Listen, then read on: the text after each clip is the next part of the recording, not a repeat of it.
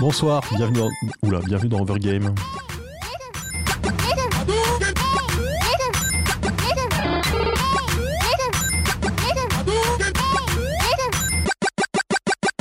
Bonsoir à toutes et à tous, vous êtes sur Overgame et sur la, radio Cause Commune 93.1 FM à Paris en Ile-de-France ou sur causecommune.fm. Sur le site, vous trouverez également le lien du chat si vous voulez discuter avec nous, euh, donc réagir en direct à l'émission, et les liens des comptes Twitter et Facebook pour suivre l'actualité de la radio. Également un lien pour faire des dons à la radio si vous souhaitez la soutenir. Ce soir, donc c'est Overgame, on est là de 21h à 22h30, on va parler de jeux vidéo et particulièrement, j'en discuterai un petit peu des arlésiennes dans le jeu vidéo. Et on- je suis avec mon équipe habituelle, donc Aurélie, Salut Hervé. Lucas Henry, qui fait aussi la régie, Salut Hervé. et Léo. Bon, bonsoir. Et je m'appelle comment? Hervé. Oui, c'est magnifique, le test est réussi. Bon, du coup, euh, oui, les Arlésiennes, effectivement, j'ai réfléchi, j'avais oublié autre chose comme form- formalité.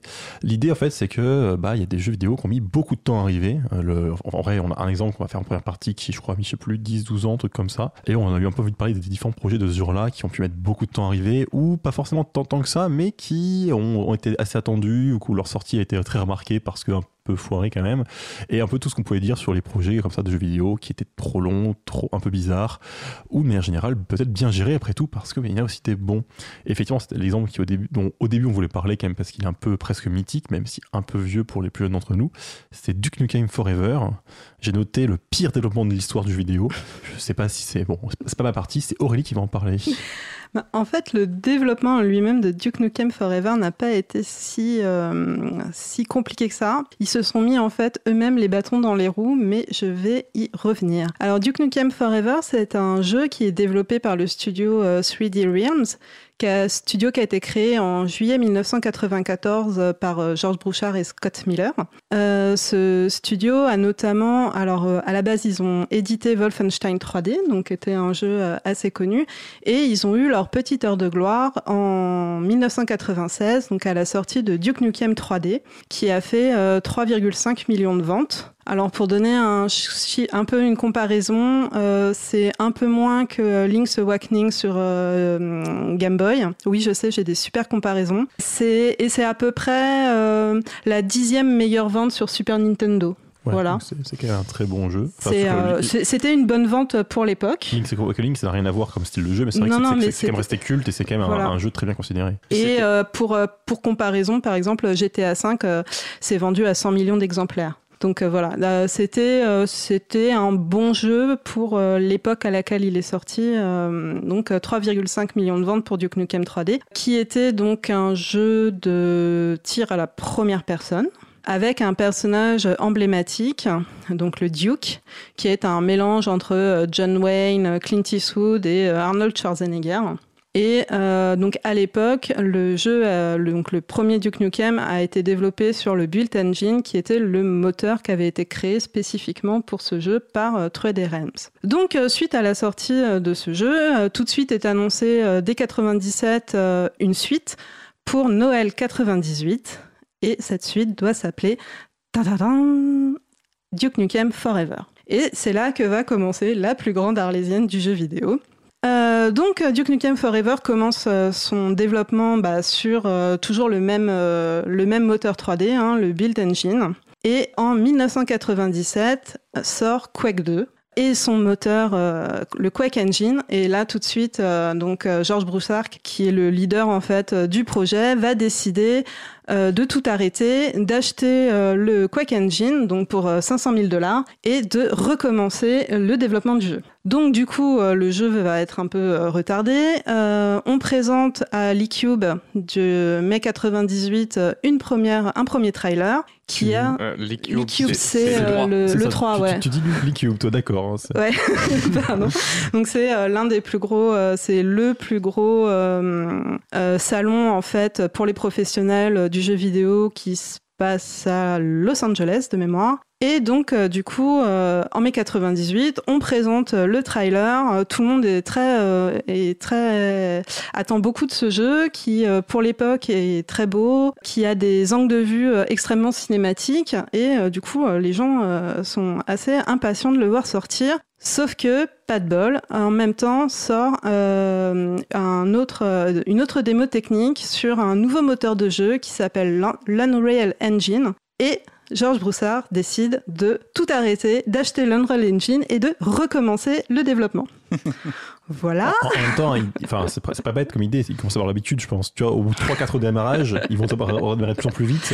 Alors, en fait, son, son truc, euh, c'est que il veut que son jeu soit à la pointe de la technologie au moment où il sort. Et donc en fait, il va beaucoup scruter la concurrence et à chaque fois que la concurrence va faire quelque chose, il faut absolument qu'il ait, euh, qu'il ait ce que fait la concurrence. Au moins la même chose. Qu'il ait la même chose. Quand euh, il y a des idées qu'il trouve bonnes, il faut qu'il ait les mêmes et qu'il les implémente dans son jeu.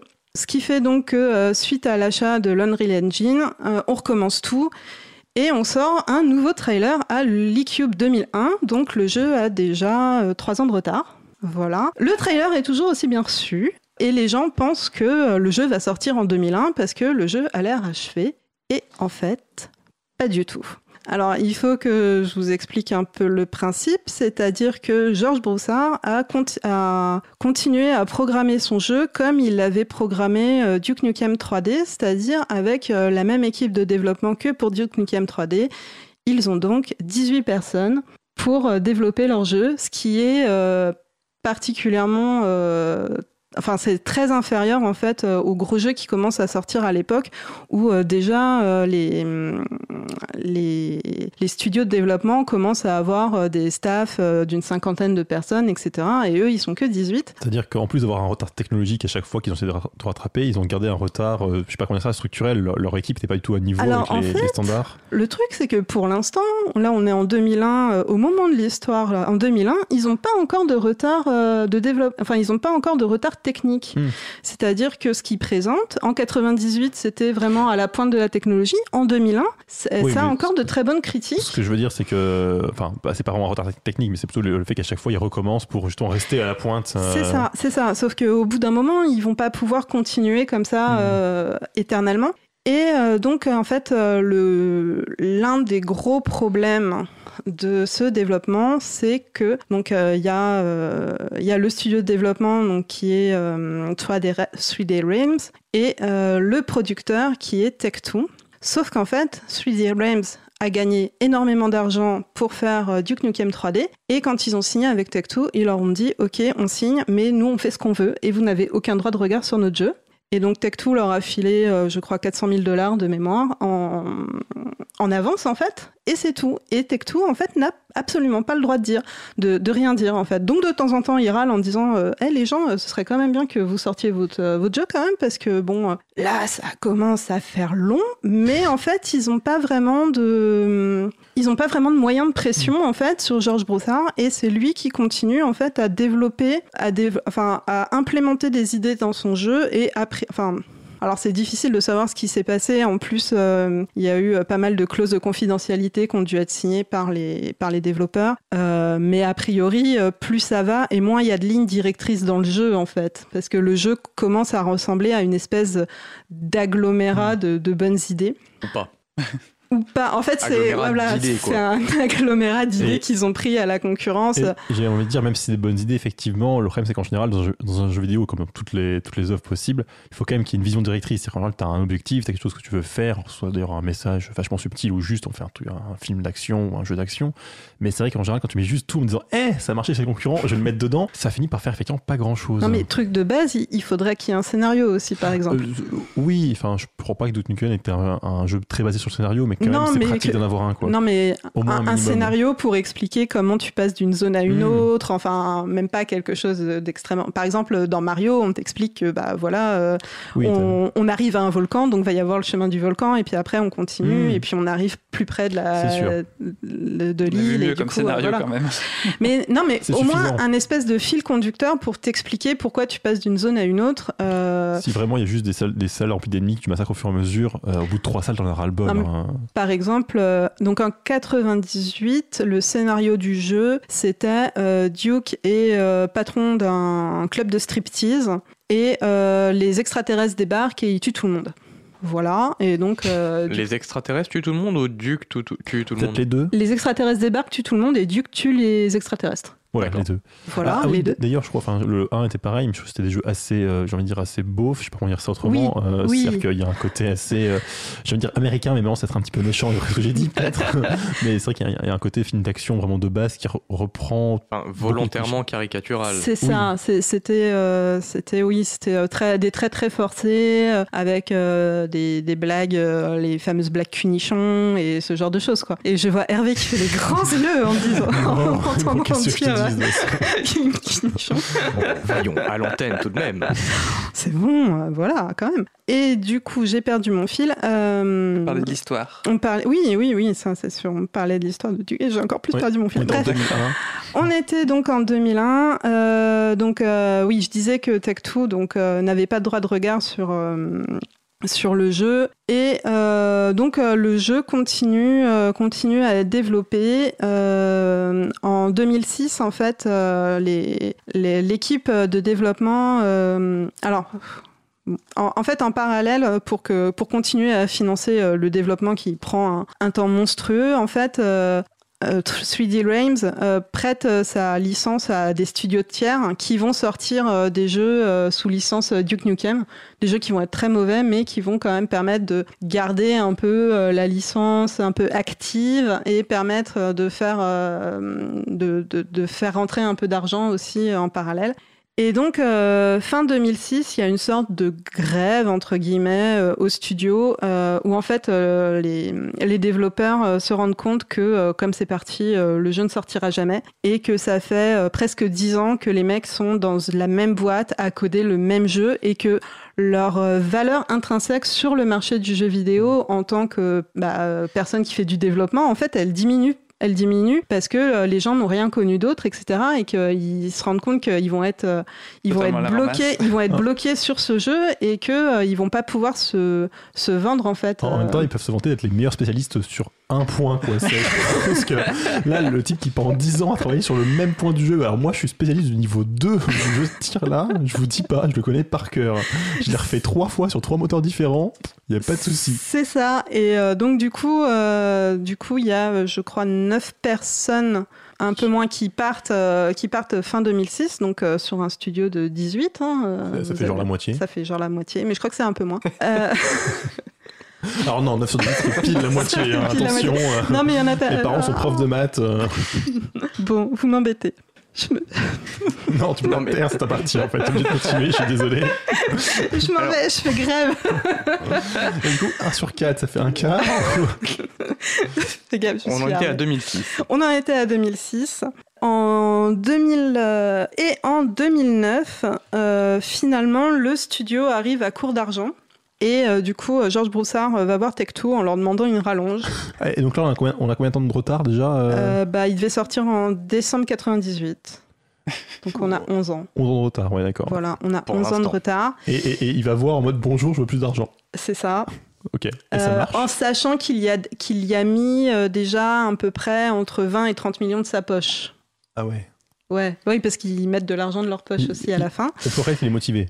Voilà, et euh, Tech2 euh, dit euh, non mais vous êtes bien gentils, les gens, en plus tout le monde commence à se foutre, enfin ça, ça déjà quelques années que tout le monde se foutait un peu en mode non mais de toute façon ce jeu sortira jamais et que c'est devenu un peu, c'est devenu un peu la blague, le running gag du jeu vidéo, quand est-ce que va sortir Duke Nukem Forever?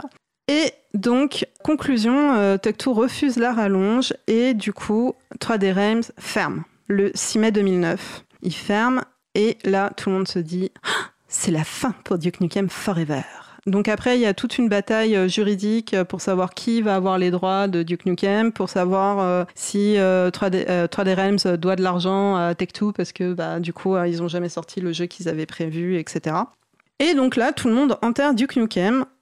Et en août 2010, une rumeur enfle comme quoi Gearbox Software, donc c'est euh, ceux qu'on qu'on fait le jeu euh, Borderlands, reprendrait la licence. Donc au début, euh, c'est un peu démenti et en fait, à la fin, quand même, c'est euh, confirmé. Ils ont essayé de faire monter la hype. Youhou et euh, du coup, en fait, euh, Gearbox Software a pour euh, consigne de, de finir ce jeu qui est devenu euh, mythique, entre guillemets, mais dans le mauvais sens du terme. C'est-à-dire qu'en fait, plus personne n'attend Duke Nukem Forever en tant que jeu, mais ils l'attendent en tant que euh, curiosité, quoi. Euh, du coup, Gearbox Software euh, donc reprend toutes les parties qui ont été créées pour le jeu. Il les débug, il les colle un peu ensemble histoire que ça fasse un tout qui tienne vaguement. Ils rajoutent un mode multijoueur à l'arrache et ils disent on va sortir ça en avril 2011. Donc a priori, je pense qu'ils ont dû reprendre, je sais pas, ça a été annoncé en août 2010 et euh, pour une sortie en avril 2011. Le jeu est sur le point de sortir et là, ouais, mais en fait non. et moi, je me souviens d'avoir lu cette news à l'époque et j'ai fait ah ouais, quand même. Non, en fait, le jeu ne sortira pas en avril 2011. Il sortira, il sortira, attention, il est sorti le 10 juin 2011. Voilà, donc la, la- la dernière, euh, le dernier retard. En, en- en euh, même temps, le retard, c'est un vrai ou c'est juste pour la blague? Enfin, je sais pas, moi, moi je, tu vois, je viens même pour le marketing, tu vois, c'est tellement bien comme news, tu vois. En fait, non, enfin, un mois plus tard pour se marrer, euh, enfin, quelques mois plus tard en l'occurrence. Je sais pas. Je, franchement, je sais pas, mais voilà. Et donc du coup, euh, du coup, donc le jeu est fini. Il est sorti donc avec un moteur euh, Unreal Engine, hein, donc 2 entre temps, parce qu'ils sont passés au, au 2. Et le moteur Unreal Engine 2, c'était le moteur euh, de la PlayStation 2. Et il sort sur PlayStation 3 et Xbox 360. Donc autant dire qu'il a euh, une bonne génération de retard et il a euh, voilà. Oui, t'es pas spécialement moche de, de ce que je regarde là. Il était pas spécialement moche quand même. Enfin, Non, mais il était en Non, retard ça, techniquement il, il quand était même. pas au niveau, quoi. par rapport au reste. Et a priori, euh, le mode multijoueur était particulièrement euh, mauvais. Enfin bon, d'un autre côté, si les gars ils l'ont développé en euh, à peine 3-4 mois, je pense que Mm. bon.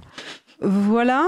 Et, Et- c'est- c'était un bon jeu au final, après et toutes donc ces années non, c'était un non non, c'était un euh, c'était un flop. c'était un mauvais jeu. Est-ce qu'au moins il s'est vendu grâce à sa réputation de oh il est enfin arrivé ou même pas beaucoup Et j'ai même pas pensé à regarder Ah. les chiffres de vente, je C'est- c'est- Du t'avoue. coup, j'aurais pas dû demander ça en direct. Maintenant, je vais devoir t'humilier en direct. Comment C'est lamentable. Non, parce que en fait, euh, ce qui est assez drôle, c'est qu'on trouve plein de, on trouve euh, plein de, de- de données sur Duke Nukem Forever, mais avant qu'il soit sorti. Hmm.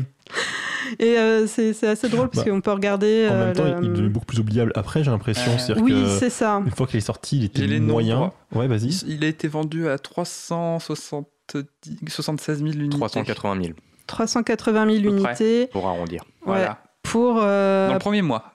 Oui, je pense qu'après, plus personne ne l'a acheté. Je pense qu'on regarde tous la page Wikipédia. Exactement. pour, euh, pour, un... Donc, euh, pour la suite d'un jeu qui s'était vendu à 3,5 millions d'exemplaires. Et du Ouais. coup, ça fait combien de temps au total, pile de développement? Pile à la seconde presse, s'il te plaît. Eh ben, près. entre euh, Noël euh, 98 et euh, ah dans temps de développement parce qu'il a dû, il a commencé en mettons qu'il a commencé en janvier 97 et qu'il est sorti en mai 2011. Et sinon, Wikipédia dit que c'est 14 ans et 44 jours, qui est le record mondial du Oui. jeu vidéo le plus long à être sorti. Ça me paraît euh, assez dur à battre. Aurélie, euh, je vais te demander d'annoncer la musique suivante. Même si je pense que Ah. t'as encore beaucoup de choses à dire, je suis absolument désolé. Non, j'avais fini, tu vois. Bah, exact. coup, voilà. Parfait. Alors, euh, la musique suivante, euh, c'est une musique qui rappellera de bonnes heures à toutes les personnes qui ont adoré euh, Guitar Hero et également Brutal Legend, mais surtout Guitar Hero, puisqu'il s'agit de Through the Fire and Flame de Dragon Force. Cause commune, cause-commune.fm. On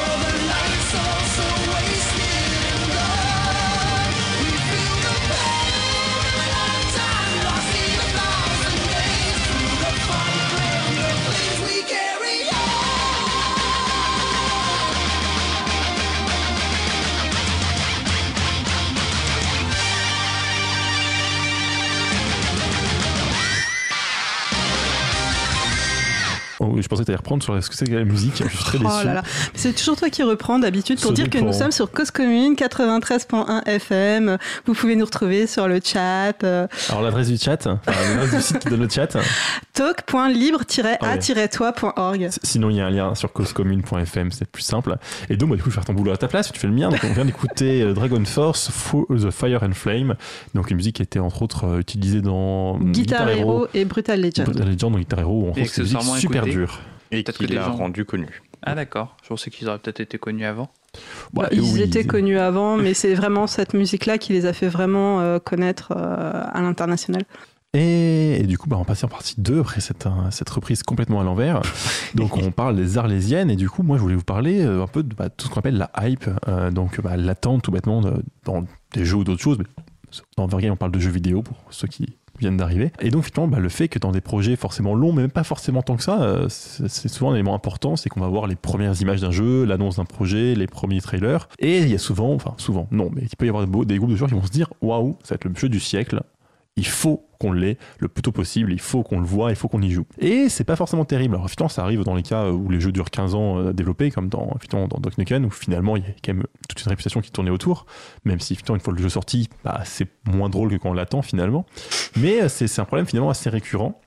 Euh, d'avoir une attente disproportionnée. Et on va parler de No Man's Sky parce que, parce que forcément. No Man's Sky c'est un jeu donc qui, qui débute en 2011 et euh, c'était un jeu en fait on nous a annoncé qu'il y aurait alors je sais plus des milliards de millions de planètes à explorer. Donc on parcourrait euh, des planètes as- assez jolies assez belles avec des couleurs un peu pastel euh, avec des animaux des dinosaures de l'eau des arbres.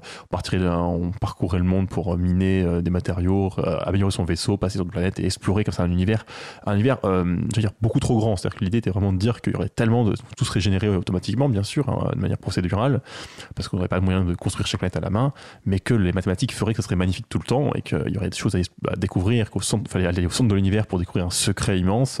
Et c'est vrai que l'annonce du jeu était absolument magnifique et donc forcément les, joueurs se sont dit waouh ce jeu il, nous le faut. C'est vraiment le, le- enfin, on l'attend on le veut et il sort finalement en 2016 donc c'est pas non plus si long que ça hein, je sais plus. Le projet commence en 2011 je sais plus quels étaient- les premiers trailers mais c'était un temps normal pour le développement du jeu. Mais le jeu est très décevant. Euh, il y a des joueurs qui sont à faire des listes de tout ce qui manquait à la sortie euh, parce qu'en fait euh, plein de choses qui ont été annoncées soit annoncées vraiment directement en mode il y a- un développeur qui a dit oui on pourra faire ça et au final bah non on peut pas le faire. Alors je sais plus les détails mais par exemple c'est, pas un truc hyper important mais c'est genre dans, les, dans l'espace il y avait des vaisseaux qui se déplaçaient immenses des espèces de de, s'appelle destroyers euh, qui ne sont pas euh, les il y a aussi des trucs qu'on voyait dans les trailers qui qu'on retrouve pas c'est-à-dire que bien sûr c'est dur d'être sûr parce que bah, comme en théorie c'est un peu aléatoire ce qu'on trouve ou pas bah c'est on a un peu de temps à tout découvrir mais euh, entre autres les, les créatures sont beaucoup moins belles euh, le- les décors en général sont moins beaux, c'est beaucoup moins diversifié que prévu. sur- Il y a un peu la, réputation de oui, vous allez voir, vous allez pouvoir vous passer des heures à, à explorer, découvrir. Bah, en fait, tout le monde constate qu'au bout d'une heure ou deux de jeu, bah, au final, c'est bon, on a fait le tour. Et bien sûr, il y a des combinaisons différentes et on peut retrouver des couleurs différentes, mais concrètement, on a vu le tour du jeu. Et, euh, et ça, c'est vrai que c'est bah, lié à la hype, mais pas que en réalité. C'est-à-dire que ce jeu a aussi un peu subi le, comment dire, un peu du marketing, mine de rien. C'est-à-dire qu'au début, bah, au début, quand on crée un jeu, en général, il faut d'abord le vendre, non pas aux joueurs, mais à des, in- des investisseurs. On doit les convaincre que le jeu va marcher, que c'est cool d'investir chez nous et de, et de filer de l'argent. Mais malheureusement, euh, bah, pour ça, il faut vendre un jeu qui n'existe pas encore. Et en plus, il faut non seulement le vendre aux investisseurs, c'est leur dire regardez, on va faire ça, c'est cool. Mais le vendre aux joueurs, c'est pratique aussi. Leur dire eh, c'est cool, tout le monde se dit ah, génial, j'ai envie de jouer à ce jeu. Les investisseurs se disent ah oui, bah, il y a du potentiel, on, finance. Mais du coup, effectivement, bah, les premières images, les premiers trailers, c'est quand on montre, c'est un peu de la triche finalement. C'est-à-dire que au mieux, ça veut dire qu'on finit une partie du jeu euh, un peu en catastrophe pour se dire ok, cette partie-là tient debout, on va la montrer euh, en quelques images et c'est pas mal. Ça, c'est presque optimiste, mais c'est plutôt si on fait une démo. Au pire, euh, ce qu'elle fait le plus souvent, c'est que bah, on fait des images qui sont j'ai envie de dire fausses, c'est-à-dire que tu, tu prends tes. Soit, tu- soit tu crées peu- artificiellement des, des assets graphiques pour le jeu, soit tu prends vraiment ceux qui sont terminés, tu les mets ensemble en mode Eh, regardez, ça tient. Mais en fait, euh, c'est ce qui se passait beaucoup euh, au début de la PS2 et de la PS3, où en fait, euh, le grand jeu, alors surtout au début de la PS3, le grand jeu, c'était de faire passer des images de cinématiques pour Oui. des images de en jeu, en fait. Et euh, du coup, euh, du coup, ça augmentait artificiellement euh, le niveau de graphisme Mm. du jeu, et du coup, les gens ils disaient Ah, c'est super beau, et quand le jeu il sortait, en fait, on se rendait compte que bah non. Puis, de manière générale, sont maintenant faire, faire 3 minutes de vidéo en se disant Regardez comme c'est beau. Et bien sûr, l'idée, c'est de faire quelque chose qui ressemble quand même au jeu, c'est pas de mentir littéralement, parce qu'en général, tu veux quand même. Bah, genre, si les joueurs sont trop déçus, ça va faire de mauvaise réputation. Mais effectivement, en général, tu produis les, les, les- bah, les produits marketing, les, les vidéos, les, les clips et compagnie, avant que le jeu soit, soit terminé, donc t'as pas vraiment le choix. Mais euh, enfin, No Man's Sky, ils n'avaient pas besoin de chercher d'investisseurs. C'était déjà une- un studio qui avait de l'argent. Euh, à genre, je- faudrait vérifier, je sais Mais. Hello exactement les- Games euh, était déjà un développeur. Oui, c'est possible. en fait, Après, je- ils faisaient pas mal de jeux qui marchaient Après, bien. je pense que c'est possible. C'est vrai que c'est- c'est- alors, c'était plus un truc général, effectivement, le fait qu'il y ait d'investisseurs, ce qui parfois pose problème, effectivement, Oui, ce côté-là. Les Mais détails des financements de No Man's Sky, effectivement, je n'en suis Mais pas sûr. encore plus No Man's Sky. Non, mais après, No Man's Sky, d'ailleurs, mine de rien, je tiens à préciser ça maintenant. euh, il- Après, justement, c'est marrant, c'est qu'ils ont un peu évolué. C'est-à-dire qu'ils ont fait des mises à jour. Et bon, c'est pas un jeu que j'ai testé, moi parce qu'il me tente quand même pas tant que ça. Je pense qu'il. Je suis pas sûr qu'il reste très très bon et très intéressant, mais quand même depuis, euh, depuis la sortie justement ils ont fait des améliorations, ce qui fait que quasiment le jeu n'est toujours pas vraiment au niveau de ce qu'ils avaient annoncé, c'est-à-dire qu'ils avaient vraiment créé effectivement des attentes absolument démesurées, Euh, mais le jeu est quand même de- devenu beaucoup moins décevant disons. Ce qui est d'ailleurs assez amusant, c'est qu'aussi à un moment donné ils ont dû le sortir justement pour éviter de faire 15 ans de développement je pense, ce qui est aussi assez sage, hein. on a pu voir avant que trop repousser un jeu c'est pas bon, mais euh, c'est un peu le défaut, c'est qu'ils l'ont peut-être sorti un peu tôt finalement. Alors est-ce qu'ils sont, est-ce qu'il y a quand même des problèmes de financement malgré tout ou pas? Ce qu'il y a, bah, ce qu'il y a, enfin, de, ce que je sais en tout cas pour le jeu, c'est qu'ils l'avaient annoncé. Au final, ils n'avaient rien annoncé dessus, hormis un trailer, comme quoi c'était procédural. Après, Euh, c'est juste les gens qui ont vraiment construit. Pas tant que ça. Euh, alors, alors, oui et non. Surtout. Alors, à la fois oui, ça je suis d'accord. c'est a- hype, c'est vraiment là-dessus. Alors à, à moitié justement, c'est qu'à la fois oui bien sûr, il y avait vraiment des attentes parce que c'était très beau, il y a vraiment des, il y a tout un imaginaire derrière de science-fiction qui, qui était convié là, là et que beaucoup de joueurs se sont emparés de ça en se disant waouh mais ça pourrait donner ça, c'est génial. Après même s'il n'y a pas eu beaucoup de déclarations précises, il n'y a, pas un cahier des charges qui a été donné, en réalité il y a quand même beaucoup de sous-entendus et de même de petites phrases qui n'ont pas été respectées. Euh, C'est-à-dire que justement, comme, comme dit, j'ai pu, parcourir un document de joueurs qui ont, retrouvé tout- toutes les interviews, tout, tout ce qu'on savait et ce qui était à la sortie, et qui montrait quand même qu'il manquait beaucoup d'éléments et que beaucoup d'éléments n'étaient pas forcément, euh, comment dire, euh, lamentables par rapport à ce qui était annoncé. C'est pas que c'est- mais soit il manquait des petits trucs, soit c'était moins bien, c'était moins beau, c'était moins intéressant. Des trucs idiots, par exemple, à la, base, ils avaient annoncé qu'on pourrait vraiment choisir ce qu'on ferait. C'est-à-dire, euh, un peu, on pourrait aller sur la planète pour explorer, pour récolter des matériaux, peut-être faire du commerce. Euh, Bah, en fait, non, ils disaient, bah, non, le commerce sans jeu, il sert quasiment à rien, on peut pas, peut pas se baser là-dessus. Euh, Il y avait, euh, je sais plus, il y avait des sortes de batailles spéciales que tu pourrais croiser et choisir ton camp et aider, aider l'un ou l'autre. Bah, ça, c'est pas, c'est pas dans le jeu, etc. Et bien sûr, c'est pas forcément des éléments principaux, c'est-à-dire que la base du jeu est liée, hein, c'est-à-dire qu'il y a des planètes, on peut les explorer, etc. Mais disons que tout ce qui était un peu en plus, tout ce qui était un peu bah, difficile à faire aussi, mine de rien, a été un petit. Enfin, tout peut-être pas, mais une partie a été retirée parce qu'ils n'ont pas finalement les, eu les moyens de- de- d'aller jusqu'au bout. Et pendant ce temps-là, les gens partirent sur Elite. Euh, oui, euh, C'est pas le même jeu. c'est- c'est son- mais après, c'est son problème, effectivement, c'est que tu peux aussi créer. euh, c'est un truc assez marrant, ça, effectivement, c'est un peu hors sujet, mais tant pis. Euh, J'ai parlé d'Astronir euh, récemment dans un jeu de la semaine, je crois. Euh, et c'est un jeu qui est. Bon, c'est pas du tout le même style, mais c'est un peu le midi d'explorer une planète, c'est joli, il y a un peu des couleurs pastel. Et je, il me semble même que j'ai vu. C'est vraiment, il me semble qu'il s'est un peu inspiré de No Man's Sky, c'est un peu, un peu ça qui avait un peu donné l'impulsion de, un peu de ce type de jeu. Et effectivement, moi, d'ailleurs, j'ai joué aussi pour ça, c'est que j'ai joué, vu No Sky, je me dis, ah, c'est cool comme type de jeu, j'aime bien un truc équivalent. Alors, c'est pas tout le même genre de jeu, mais c'est vrai que ça, ce qui est amusant, c'est que le projet a, plus- a presque plus créé d'inspiration et d'attente euh, dans sa phase justement de conception qu'une fois qu'elle est sortie, où finalement c'est un peu retombé parce que bah, les, joueurs étaient déçus. Mais je pense qu'il restait une attente, il restait un, un côté de ah mais on voudrait bien jouer à ce genre de jeu, et donc d'autres jeux ont pu profiter de cette niche créée finalement euh, à, cette occasion. Sur No Man's Sky toujours quand même, donc effectivement il y a eu le problème donc, de, trailers démesurés, il y a eu le problème de, euh, de quand même de contraintes de développement. Je pense que s'ils avaient eu justement plus de temps et beaucoup plus d'argent, ils auraient peut-être pu mieux réussir à atteindre parce que mine de rien, même si, bon, je dis pas, hein, je pense pas que tout le monde est, est gentil et veut uniquement faire bien, mais c'est quand même un projet qui était un projet un peu de cœur, mine de rien, il y avait vraiment une idée derrière qui était intéressante. Et euh, si c'était décevant au final, je pense aussi que c'était lié à des problèmes de, bah, c'était quand même un projet assez grand, assez, assez compliqué à mettre en place. Et euh, oui, ils avaient de l'argent de base, mais est-ce qu'ils avaient assez d'argent pour aller jusqu'au bout C'est pas sûr. C'est vrai que ça, c'est toujours un peu le problème. Euh, même si, par ailleurs, quand même, là où ils ont enfin mal joué, je sais pas, peut-être bien joué justement, mais où c'était vraiment mal vu, c'est que dans les autant les premiers trailers, effectivement, il y a un peu le côté de leur projet n'était pas encore fini, ils ont proposé un- une image de leur jeu en se disant bah, on va essayer de l'atteindre, ils n'ont pas réussi à l'atteindre, mais en réalité, même juste avant de la fin du développement, ils, ont gardé des images assez clairement en partie mensongères, et euh, ça c'est quelque chose qu'on leur a beaucoup reproché chez les joueurs, c'est le fait de même quand ils savaient que leur trailer serait pas à la hauteur de- du jeu, qui serait pas aussi beau, pas aussi intéressant. Ils ont gardé finalement les trailers toujours un peu en- enjolivés qu'ils avaient. Et ça, pour le coup, c'était quand même très mal vu, ce, que, ce qui est assez, assez compréhensible. C'est scénarisé, quoi. Bah, scénarisé, puis même, c'est pas le, c'était pas le jeu final. C'est-à-dire que c'était pas le jeu qu'ils étaient, étaient en train de développer, qu'ils montraient. C'était un truc visiblement plus beau parce que quand, quand on comparait, c'est, enfin, quand tu prenais une partie d'un joueur au pif, tu, tu voyais pas ça, quoi. Peut-être qu'il y a peut-être moyen de le trouver si tu configures tout comme il faut, mais euh, La, c'est la même recette qu'Aurélie nous a expliqué pour la PS2 avec les cinématiques. un peu, Oui, oui. c'est hein. ça, c'est, pas tout à fait le même style, mais c'est un peu la même idée. Et euh, alors attendez, parce que j'ai fait tout, tout dans le désordre, comme d'hab, hein, on va être honnête. Oh, c'est pas grave. Euh, ah, blablabla, les agendas, les, les, les salons. Oui, parce qu'il y a aussi le problème de, bien sûr, de, bah, les, ça, c'est- donc, le- ça a été révélé dans un salon de bah, le, le 3. Moi, je dis E3, dans- il me semble, si, je me souviens bien. Et, c'est aussi le problème de, bah, de toute cette hype et de toutes ces attentes, c'est qu'en général, il y a, un calendrier à remplir. Il y a le côté de, il nous faut un produit à montrer à tel moment, il faut qu'il sorte à tel, autre moment, parce qu'il y a tout un calendrier de, de la pub, finalement, du marketing. Et c'est vrai que ça n'aime pas non plus. C'est-à-dire que, bah, Typiquement, le, département marketing et finance des jeux en général aime beaucoup euh, créer des attentes parce que c'est pratique, ça, crée des joueurs à l'avance, ça permet de savoir quel, quel est notre public, ça permet aussi euh, d'avoir des précommandes parce que beaucoup de jeux maintenant on peut les acheter à l'avance, voire même précommander des, éditions plus chères. C'est-à-dire que euh, bon, il y a souvent l'édition de base qui est un peu moins chère sur la, commande en avance, mais il y a moyen d'acheter des collecteurs, d'acheter des collecteurs d'ailleurs soit physiques avec une petite figurine selon les cas, soit même en jeu parfois on gagne trois, trois bricoles numériques. Et c'est vrai que c'est quand même assez pratique. De de- d'essayer de vendre un jeu avant qu'il sorte. Et c'est aussi ça le problème je pense c'est qu'il y a une petite tendance dans le jeu vidéo à se dire génial on va, on créer des produits marketing qui sont magnifiques un jeu qui est correct et on va espérer qu'un maximum de gens l'achètent euh, soit avant qu'il sorte soit même très vite après sa sortie de manière à ce que les critiques ne soient pas encore sorties qu'il n'y ait pas encore d'avis vraiment définitif du jeu et ça c'est vrai que c'est aussi un peu le problème c'est que bah, c'est rentable finalement de, créer de la hype alors c'est risqué parce que si on la crée trop tôt ça peut retomber avant que le jeu sorte etc il y a quand même un peu quelque chose à maintenir, il faut donner renseignements, il faut, faut un peu retenir tout ça. Mais c'est un peu le problème, effectivement.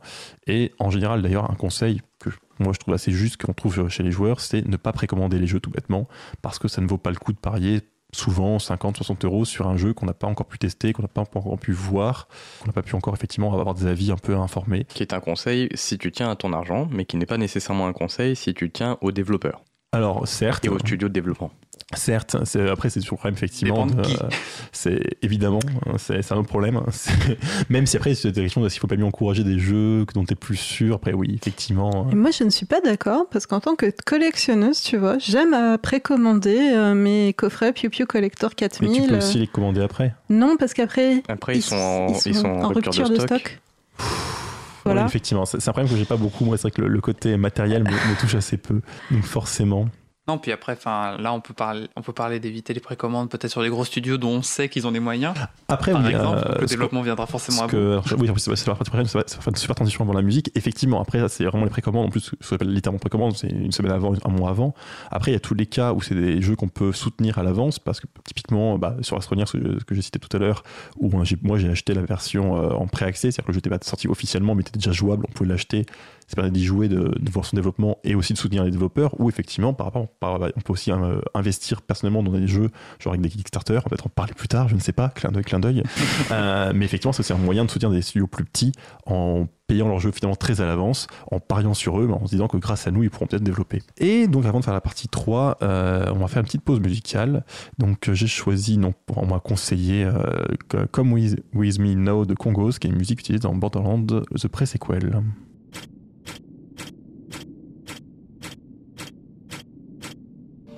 Cause commune, cause-commune.fm 93.1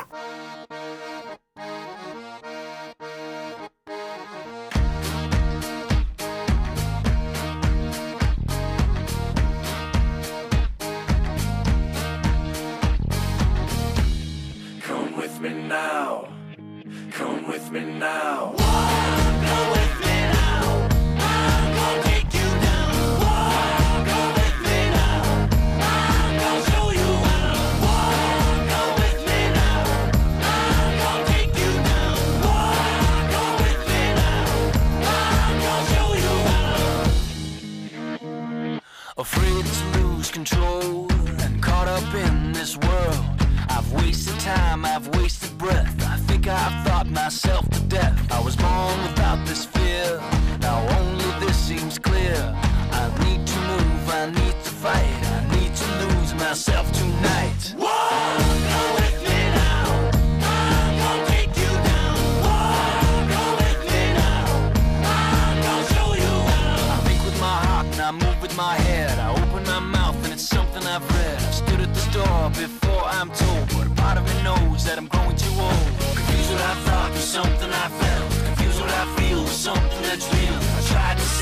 Soul last night.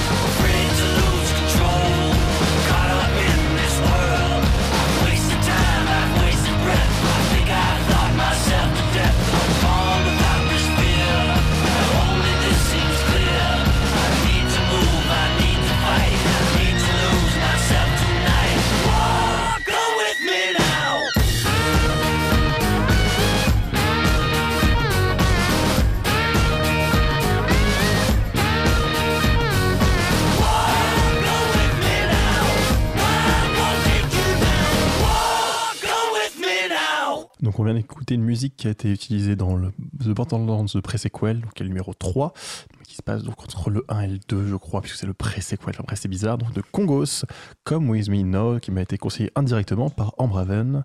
On le remercie. Avant de, de commencer à faire la partie de Léo, et donc justement, moi, je- comme j'ai fait partie sur la hype, je vais hyper sa partie qui va être géniale. On va quand même faire le thème de la semaine d'Aurélie qui va également être génial, on n'en doute pas. Ça faisait un peu bizarre le contraste.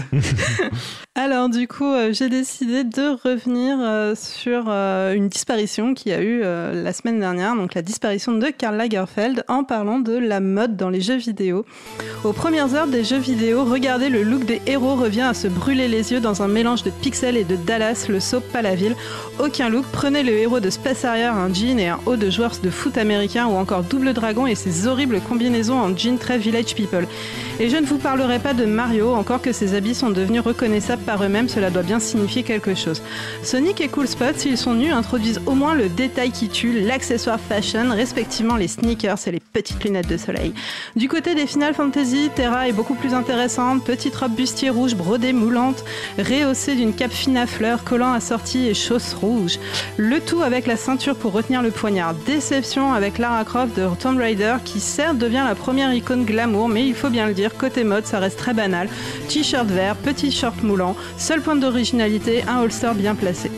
Et que dire des personnages d'Animal Crossing, toutes ces débauches de couleurs et ces chapeaux en cône? Mon Dieu, qui a eu l'idée de récupérer les poteaux de signalisation et pendant ce temps-là, Tidus de Final Fantasy X, faut-il détailler ce fashion faux pas salopette avec une jambe plus longue que l'autre?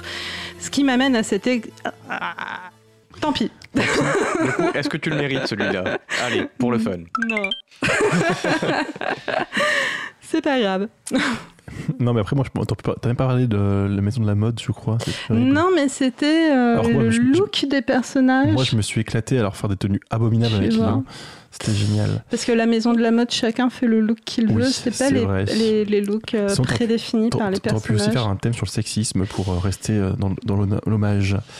Vous êtes toujours sur Cause Commune 93.fm ou sur causecommune.fm pour nous écouter et aussi pour, sur le site pour trouver le lien du chat, du chat pour parler avec nous. Et on va quand même laisser Léo parler de Star Citizen. Il trépigne depuis, euh, je sais plus combien, 26 émissions. Oh, trépiné, je sais pas, mais bon. Tu, tu, tu casses tout mon, mon effet hein, sans vouloir. hein. Oh. Bon, alors du coup, Star Citizen, euh, c'est un jeu, euh, on va, on va citer Wikipédia, de simulation de vol spatial, combat spatial, science-fiction, exploration, aventure, MMO, tir à la première personne. Pour rappel, MMO, c'est un jeu massivement multijoueur, donc on joue euh, à plein ensemble, c'est-à-dire pas qu'à 12, mais à plusieurs centaines, logiquement. C'est un jeu qui, euh, a, qui pointé le bout de son nez en 2012 sur Kickstarter, qui euh, porté par Chris Robert, un, on peut dire grand nom, même si je pense que ça doit pas sonner beaucoup d'oreilles à tout le monde, même moi je connais pas. Euh, Wing Commander. bah, non mais je, je veux dire, je veux dire, mais c'est juste parce que le jeu quand même, enfin il a fait une série de jeux qui s'appelle Wing Commander. Ah si, c'est connu Ouais, Wing bah- Commander bah quand voilà. même. Pour- Avec Marc Hamill. Oui, mais je te remarqué que tu, que, que tu connaissais pas le nom du type, donc c'est bien la preuve que tu connais Wing Commander, tu ne connais pas le nom du créateur. Oui, mais bon, on connaît Il en a quand même fait Commander. 10 du coup de, de 1990 jusqu'à 2007 euh, avec d'autres petits jeux et même des films adaptés du jeu. du si coup, comparons à Georges Broussard qui a fait euh, même pas un jeu complet en 14 ans. C'est moins bien, quoi. C'est moins bien. Il a fait- Ah, mais il a quand même fait un jeu. Bah, c'est même pas lui qui l'a fini au final, donc. Ah. euh, Bah si, Si, si, il a Ah, fait si. Duke Nukem 3D quand même. Ah oui, c'est vrai, oui, celui-là, mais bon, ok. Bon, voilà no- no- notre petit Chris Robert qui, qui, qui, du coup porte ce projet. Donc du coup, les gens savent que peut- ça peut donner quelque chose. Donc sur, de- sur Kickstarter en 2012, Kickstarter pour le rappeler, qui est une plateforme où on peut lancer des projets euh, Plateforme de financement collaboratif. Ou participer. Non, c'est- Participatif Je sais du coup, Bon, bah, voilà, on, on mise, on mise quelque chose. On peut jouer aux petits euh, Enfin, on- oui, on, investit plus qu'on mise, c'est pas. Comme euh, si- pour citer d'autres trucs, il y, a- il y a Indiegogo ou euh, Ulule euh, qui permettent de faire à peu près la même chose. Du coup, euh, parmi les 150 000 dollars qu'ils demandaient, ils en ont reçu euh, 2 millions à la fin du truc, 2 millions de dollars euh, dispersés parmi 3, euh, 3, 3 000, euh, à peu près 35 000 donateurs. Ouais, c'est passé de 3 000 à 35 000 qui ont donné du coup Attends, euh, qu'on 100 000. connaît de, de combien de millions t'as dit? 2, 2 millions. Pour 35 000 personnes, ça fait quand même une Ouais. bonne moyenne. Ça fait une bonne moyenne, je pense. Après, il y a aussi peut-être des gros donateurs Oui, qui y croyaient, parce que qui, comme le jeu est plutôt vieux, il y a peut-être des gens qui avaient les moyens à l'époque de peut-être, enfin, qui avaient les moyens aujourd'hui peut-être de se faire des Mm. choses, euh, qui avaient bien aimé la série à l'époque. Et pour donner du coup un ordre d'idée du jeu, euh, aujourd'hui, euh, on en est à, à 218 549 759 dollars euh, à 19h aujourd'hui, avec 2 250 043 personnes inscrites. Et pour vous donner un ordre d'idée, la semaine dernière, ils ont récolté euh, un million, un peu plus d'un million de dollars. Enfin, Il continue à récolter alors. un million de dollars par semaine. voilà, parce que justement, on va y venir. Le jeu, euh, en fait, euh, se finance, euh, bah, du coup, en financement participatif, en général, tu as quelque chose pour euh, t'inciter à, à soutenir le jeu plutôt que d'attendre la sortie. On va te donner des petits bonus. C'est-à-dire qu'en gros, on peut te donner, je sais pas moi, des petits, euh, des petits badges ou même des, du coup, dans le jeu, des, des, des vaisseaux spatiaux, vu que c'est un jeu spatial. Enfin, Sachant ça- que c'est aussi le genre de financement où tu participes et euh, déjà de base tu es censé euh, avoir un accès au jeu. Euh, bah non, parce qu'au début, au tout début sur Kickstarter, Non, il n'y avait pas de jeu encore. Non, je veux dire, quand, euh, quand il sort, tu l'as, quoi. Voilà, si tu as le jeu, et si tu achètes le jeu, comme je disais, mais pour t'inciter à, À payer, à payer plus. avant, plutôt que comme les packs collector t'incitent à payer avant, du coup, pour avoir une figurine et deux, trois euh, artworks dans un livre. C'est-à-dire qu'en plus de l'aspect précommande où euh, potentiellement tu peux avoir un, un prix ami, tu as en plus de ça un- une incitation à mettre plus que le prix du jeu pour avoir des ça. Et au final, payer le même prix du jeu. Enfin, grosso modo, c'est les, les. Bon, merde. Grosso modo, voilà. Non, ce sont les mêmes choses. Bah, tu me regardes bizarrement. Ça va. Euh, grosso modo, c'est pour, c'est à peu près, c'est à peu près les, les- les ficelles qui, qui sont euh, cou- couramment utilisées dans les campagnes de financement participatif et dans les campagnes de précommande. Euh, bon, le jeu en 2012 est annoncé pour 2014, c'est-à-dire qu'en gros, on devrait avoir le jeu en 2014. Vous vous en doutez que du coup, ce n'est pas ce qui s'est passé, parce que sinon, on n'en parlerait pas aujourd'hui. Si vous nous écoutez dans le futur, on est actuellement en 2019. Voilà, en début 2019, en février 2019. Donc, en 2013, euh, ils ont commencé à développer euh, un, un petit module de hangar, si j'ai bien compris, qui permettait, on va dire, à ceux qui ont participé au jeu de, de commencer à, à prévisualiser un peu leur vaisseau qu'ils ont vu. C'est-à-dire qu'en gros, ils pouvaient se balader quand même avec un petit personnage, explorer leur vaisseau, qui était quand même très détaillé. Mais le vaisseau était cloué au sol, on est d'accord. le vaisseau était cloué au sol, mais tu pouvais quand même appuyer sur les boutons, ouvrir le- la petite échelle automatique qui descendait, le Jour, cockpit. nuit, jour, nuit. C'est exactement ça, voilà. Tu pouvais rentrer dans ta couchette, sortir de ta couchette. Voilà. Et après, on se moque des jeux rétro, hein, mais je rappelle que dans les jeux rétro, tu vois, c'est c'est des jeux complets où il y a des choses à faire et pas juste à ouvrir des Euh, cockpits. Jeu rétro et jeu complet, c'est pas forcément des synonymes. On, on parle Charlotte Fray sur je sais quelle console où il fallait juste aligner trois, euh, trois, trois morceaux de personnages et ça fait du du et tu gagnais. Et donc du coup, pendant ce temps-là, le petit studio euh, qui a été formé par l'occasion Clown Imperium est passé de 13 personnes à 58 personnes. Donc euh, quand même, ils étaient beaucoup à bosser déjà sur ce petit module de hangar. Euh, bon, ça peut paraître ridicule comme ça, mais on va dire que c'est un gros jeu, ils venaient de le commencer à le développer. Donc euh, ils ont commencé avec un moteur préfet. Ce n'était pas l'Unreal Engine cette fois-ci, c'était le CryEngine de Crytek. Euh, ça leur permettait de démarrer plus vite, comme ils disaient. En 2014, ils ont sorti, euh, du coup, avec du retard, un, module, ou un module, j'appelle ça un module, mais c'est euh, en mode de jeu, en fait, où on pouvait commencer déjà à se taper dessus avec le petit vaisseau. Euh, donc- Parce qu'ils pouvaient sortir, euh, du coup, on a pu pouvait sortir, sortir les, du hangar. les vaisseaux Enfin, du hangar. Même Oh. pas, on pouvait pas le voir sortir, c'était pas joli. On apparaissait directement dans une zone avec d'autres joueurs et on se tapait dessus directement. Hmm, C'était Comme déjà Fox. Euh, je sais pas. Star... C'est pas grave. C'est pas le détail important, je pense. Le studio est passé à 179 euh, personnes, quand même. hein. il grandit toujours. hein. on se demandait, parce que l'argent aussi continuait d'affluer. hein, Parce que je vous rappelle qu'ils ont commencé avec 2 millions, mais en 2014-2015, ils ont commencé déjà à avoir presque 60 millions de personnes, parce que on pouvait continuer. De, de dollars. De De dollars. dollars, oui.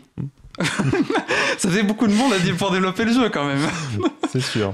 Euh, et... Sachant que c'est une cagnotte qu'ils dépensent au fur et à mesure qu'ils font oui, le jeu. bien Enfin, évidemment. pas, Surtout, surtout vu le nombre de personnes, ils commençaient déjà. euh, ils ont trois studios, c'est-à-dire en gros un en Allemagne, euh, non trois studios, trois emplacements où ils ont le studio, ils en ont cinq, un en Allemagne, deux aux États-Unis et deux au Royaume-Uni. Donc du coup, ça commençait déjà. Enfin, il y a quand même pas mal de dépenses pour faire le jeu. Et enfin, on a en 2015, euh, à la fin de, de l'Alpha 1, on a un, un semblant de mode univers où enfin on peut commencer un peu à entrevoir, on va dire, le jeu qui- qu'ils ont vendu à l'origine. C'est-à-dire qu'en gros, on peut on peut enfin se balader à pied avec d'autres personnes euh, et puis euh, échanger deux trois trucs. Bon, ensuite on arrive euh, à l'Alpha 2, toujours en 2015, donc là ils ont mis les bouchées doubles, hein, où cette fois-ci on peut carrément sortir dans, tout un, petit univers autour d'une petite planète. Donc ça, ça a quand même bien avancé, c'est-à-dire qu'en gros on, peut, on peut décoller enfin, comme voulait Aurélie, on, peut, on peut enfin sortir de son truc, mais... euh, il commence là, en fait, on va dire, à rencontrer énormément de problèmes techniques. C'est-à-dire qu'en gros, le jeu est totalement buggé de partout. Les gens n'aiment pas trop. euh, Et puis, il commence un peu à s'impatienter parce que quand on est quand même en 2015, le jeu devait euh, sortir en 2014. Et euh, bah, on est encore très loin d'un jeu où on peut.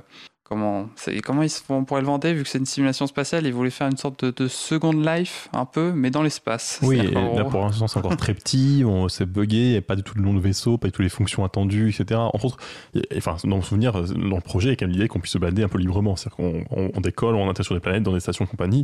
Là, on a, pour l'instant, on, on peut même pas encore atterrir Alors sur la c'est en planète, je crois, 2015. non En 2015, oui, on peut pas encore atterrir sur des planètes et tout. Euh, on a juste une géante gazeuse qui euh, fait office de décor et on peut se balader de, de petites stations spatiales en station spatiale euh, au gré de petites quêtes anodines euh, qui te demandent juste d'aller chercher deux trois trucs. Ce problème c'est que du coup il y a beaucoup de bugs et là de, entre 2015 euh, et 2017 il y a pas grand chose, on va dire, hormis des, des polissages techniques et des, refontes, on va dire, de tout le moteur derrière. Entre temps, il y a eu, euh, ils ont eu des problèmes avec euh, Crytek, euh, du coup les développeurs de du, du moteur qu'ils ont utilisé, de licence, euh, qu'ils les ont attaqués parce que euh, bah, ils, ont, ils ont fait une gaffe, ils ont montré euh, le code source dans une des, des- des milliers de développements qu'ils ont, qu'ils ont montré. Ils ont développé deux jeux avec parce qu'ils veulent développer un mode solo maintenant pour le sortir en parallèle en mode univers. Oui, bah parce qu'ils Ouais, veulent au moins sortir un truc avant. Je n'étais même pas au courant qu'il y avait un mode solo, mais ok. Et enfin, du coup, en 2017, on a commencé à avoir des planètes. Du coup, Ce qui est pratique dans l'espace. on, on peut se poser et tout, du coup, dessus, et puis euh, atterrir. Voilà. Bon. Mais du coup, enfin, le, le gros fail, enfin potentiel fail de ce jeu, c'est qu'il s'est, il a fait un peu comme No Man's Sky, il s'est, il s'est créé une hype euh, et avec une, ampleur du projet absolument euh, gigantesque de euh, pouvoir euh, vivre une aventure à la Star Trek, Star Wars, où on va de planète en planète et on pilote un vaisseau d'une manière un peu compliquée, pas juste presse-bouton, mais on, fait, on se balade dans son vaisseau qui est une véritable caravane suivant la taille ou un destroyer, comme disait Hervé tout à l'heure. Ouais, un destroyer à plusieurs ou comme ça, un destroyer. Ouais, Euh, ça va. hein. Et bon, enfin, il- après, enfin, il, il avance beaucoup. Aujourd'hui, on en est vraiment à quelque chose de, de vachement abouti quand même. Techniquement, tout du moins, après le niveau du- de la taille du contenu, on se contente toujours d'un d'un système solaire, on va dire, avec euh, toujours que quelques planètes et comme ça. Mais euh, euh, il a été surtout, euh, je pense, euh, victime de son côté euh, qui font beaucoup de teasing, comme, comme avec No Man's Sky. C'est-à-dire qu'en gros, euh, bah, ils, ils ont quand même montré pas mal de vidéos de, de gameplay euh, un peu scénarisées, voire même beaucoup, euh, Mm. sans que pour autant on puisse vraiment faire ça en jeu. Même si au final on, on y arrive, euh, certaines choses étaient totalement euh, pas encore euh, implantées, quoi. Implémenté. Implémentées, implantées. Mais en fait, euh, j'ai regardé les précédents projets euh, de ce monsieur, et donc il y avait euh, Wing Commander et Freelancer. Et donc Freelancer, c'est sorti en 2003, et moi je me souviens qu'à l'époque de Freelancer, ils avaient fait monter la hype aussi hein, pour le jeu. Euh, donc c'était pareil, c'est un jeu d'exploration spatiale. euh, et à l'époque, c'était magnifique et il y avait plein de promesses, pareil. Sauf que du coup, à l'époque, comme il y avait pas, euh, il y avait, enfin, Internet, c'était, euh, c'était quand même moins. Il y, avait moins de réseaux sociaux, c'était moins répandu, etc. Je pense que la hype est moins montée sur euh, à, à l'époque. Mais euh, enfin, moi, j'avais, c'était l'un des rares jeux que j'avais vraiment envie de d'essayer au moins euh, sur PC. Quoi. Bah là, en fait, euh, enfin, on pourrait peut- peut-être même faire une limite parallèle un peu avec Duke Nukem, c'est que, enfin, je pense que le jeu, il, met, il met, il met du temps euh, vraiment parce que justement, il a reçu plein de fonds et que du coup, bah, vu qu'il n'y a pas d'éditeur vraiment qui, qui l'a poussé pour une sortie, euh, du coup, il y a juste euh, le créateur et ses visions euh, qui veut pousser tout le monde à avancer, qui veut le truc parfait et qui du coup, à chaque fois, renvoie les trucs. Bah, après, fond, dans l'intérêt de l'œuvre finale, il y a tout intérêt à prendre son temps et faire les choses du mieux que possible. Euh, après, c'est effectivement une grosse critique qui est faite sur ce jeu, c'est la façon dont il est financé. Euh, le fait que euh, les gens puissent, enfin, que les gens soient encouragés à participer de manière un petit peu exagérée pour avoir accès à un plus gros vaisseau, ou du moins c'est une critique qui est faite. Actuellement, oui, en fait, on peut. Je suppose que tu voulais dire ça, c'est qu'on peut, euh, on peut dépenser euh, énormément d'argent en fait pour euh, collectionner tous les vaisseaux du jeu en fait, si on a envie. Et euh, ils ont fait l'erreur au lieu de les mettre euh, un par un, euh, on va dire présentés, euh, ils ont fait l'erreur de mettre des packs euh, qui contiennent tous les trucs qui atteignent des sommes astronomiques de près de 30, 30 000 euh, dollars. Donc euh, voilà, il y, en a qui les achètent, je suppose, s'ils le mettent. Bah, Mais même le, le souci, c'est que même si personne ne l'achète, euh, le fait de montrer ce, ce chiffre-là associé à un truc qui n'est pour l'instant pas sorti et qui a été virtuel. promis euh, il y a 6, je dis quoi j'ai 2012, euh, Ouais, donc euh, un peu plus de six. 6 ans. plus, plus de 6 ans, ouais, 7 ans. Euh, ça, fait, enfin, ça fait mauvais genre, je trouve, de Mm. dire euh, donnez-nous 35 000 balles et vous aurez peut-être le droit euh, à. Dans 6 ans. dans six ans, peut-être, euh, le droit de voir ce vaisseau Tu, dans tu un peux hangar. quand même actuellement, je crois effectivement, le- les tester un petit peu sur Stupay. Je crois que c'est un peu le concept et que payer maintenant te permet aussi de tester le vaisseau tout de suite dans un, dans un partie Après, il y en a encore qui sont pas encore sortis, les, les, les plus gros en général, même si maintenant on commence déjà à avoir des gros monstres. Euh, qui Euh, le problème dans le jeu vidéo, en plus, par, euh, en, par exemple, dans, dans une peinture, bon, le gars, on, on peut toujours améliorer sa peinture. Le problème dans le jeu vidéo, c'est qu'on améliore le jeu vidéo, mais qu'en parallèle, euh, les, les techniques évoluent. Avance. Et c'est comme si, euh, par exemple, on commençait sa peinture et puis là, il y a le cubisme. Alors on dit fait, ah, mais finalement, on va changer, on va faire notre peinture cubiste. Et après, là, il y a le fauvisme. Et alors on va faire, ah, mais non, mais du coup, on va refaire. Tu voulais juste montrer tu connaissais différents styles de peinture en fait. voilà. Et euh, du coup, euh, et du coup, en fait, il y a il y a pas vraiment de fin parce que euh, il y a toujours euh, il y a toujours la technologie qui vous rattrape à un moment et surtout euh, autant euh, dans les au- autant de la Super Nintendo et etc la, hum, technologie avançait beaucoup moins rapidement. Mais euh, là depuis quelques années en fait euh, enfin un développement qui prend euh, 10 ans il faut refaire au moins trois fois le jeu pour que Bah, c'est ce qu'ils font justement, c'est aussi qu'ils Bah oui. c'est aussi qu'il faut qu'ils créent certaines choses et parce que on peut pas, ils peuvent, les, les- les machines peuvent pas encore accueillir ça, j'ai l'impression. Alors, je suis désolé, parce que je pense que, No- que non, pas du tout No Man's Sky, euh, Star Citizen, on pourrait en parler encore un quart d'heure de plus. mais il va falloir quand même faire annoncer la musique suivante, hein, qui est encore une musique d'Aurélie, je crois. C'est ça. Euh, du coup, c'est euh, la musique d'Animal Crossing El Condor Keke de Kazumi Totaka. Cause commune, cause-commune.fm です。僕おみなおな、みおなおな、おみえおみおなお。おみ、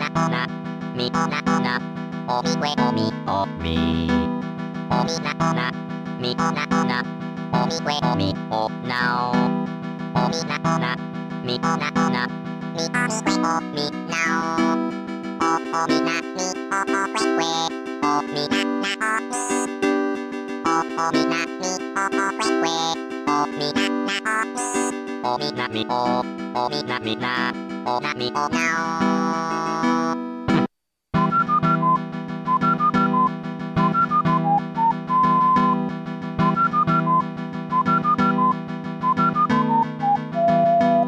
おみなおなみおなおなおみくえおみおなおおみなおなみおなおなみおみくえおみなお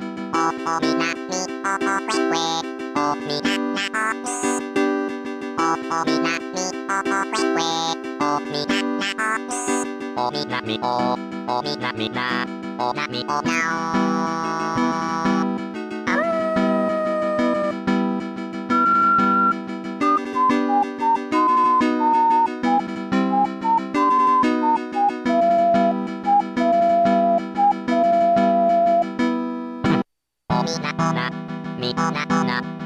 みれおみおなおおみなおなみおなおなおみれおみおみおみなおなみおなおなおみれおみおなおおみなおなみおなおなみおみれおみなおおみなみおおれれおみななおみおおみなみおおれれ93.1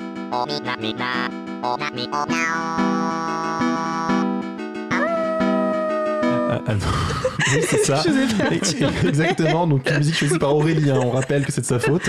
Voilà, donc vous avez, euh, vous avez entendu un des concerts de Keke dans Animal Crossing, donc qui est un personnage qui fait des concerts tous les soirs. Donc selon le soir où vous venez, vous avez une chanson différente. Et donc celle-là, c'était El Condor Keke, qui est euh, en vrai euh, hum, composée par euh, Kazumi Totata. Totaka, mais j'arrive pas à le dire. Et donc vous êtes toujours sur Cause Commune, on est là encore pour une petite demi-heure jusqu'à 22h30, donc 93.1 FM en Ile-de-France ou causecommune.fm si vous voulez avoir le site et les différents liens utiles. Avant de faire la suite, on va faire une petite actu.